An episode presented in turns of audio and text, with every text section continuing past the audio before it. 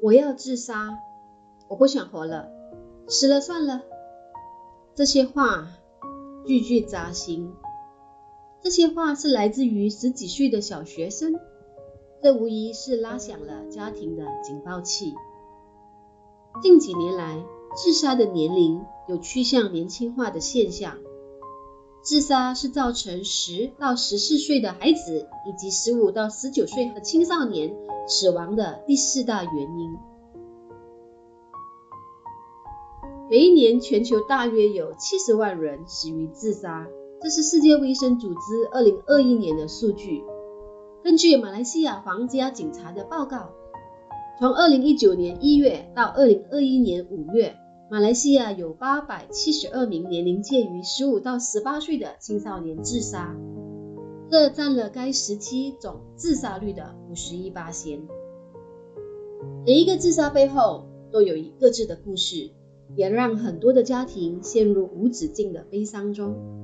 也许有些父母会漠视这些话。甚至责备孩子乱说话，但是当一个十几岁的孩子歇斯底里地嚷着要自杀，大人们是不是更应该慎重且认真地去审视，到底孩子怎么啦？其实许多人会认为儿童对于自杀的概念不完整，因为他们的发育成熟度不足以对自杀采取行动。然而，不少研究显示，儿童到了九岁左右的阶段，已经有能力了解自杀以及死亡的这个关系。自杀的想法其实是有迹可循的。有自杀倾向的儿童在情绪、行为和想法方面，往往比较偏激以及固执。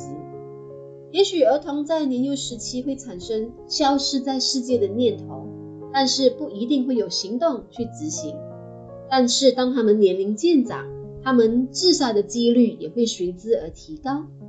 如果父母可以多些观察，并给予适当的关注以及辅导，很多悲剧其实还是可以避免的。孩子突然改变的行为和情绪就是一个重要的指标，包括忽然对喜欢的活动或是事情完全不感兴趣，在学校出现异常的行为问题，对所有的事件以及人产生不满，常常不开心、内疚。比如觉得自己让父母吵架，常常说出负面的话，认为未来没有希望，忽然对死亡这个议题产生兴趣和好奇等等。思想两极化的孩子也容易出现自杀的念头。有的孩子世界里只有黑或白，对或错。这类孩子认定警察一定都是好人，小偷肯定都是坏人。这种两极化的想法。让孩子遇到任何事情都用两极化的分析，如妈妈骂我，肯定是不爱我了。极端的想法更容易萌生出极端的行为。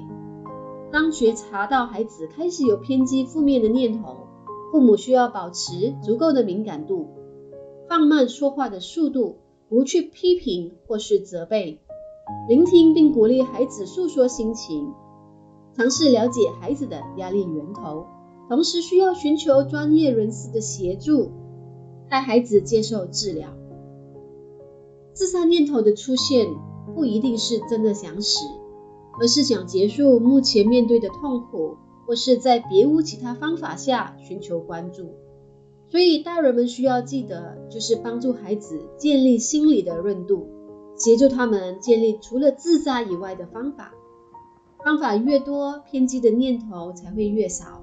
同时，开放式的和孩子讨论和认识死亡，是防止他们自杀其中一个重要的关键。很多较小的孩子总认为死亡是短暂的，过后还是可以回来的，所以死亡教育更可以体会生命的宝贵。大家好，我是黄小嫣，Coffee Talk 五十二。生活中偶尔出现的瓶颈，是生活里的亮点，敲醒麻木已久的灵魂。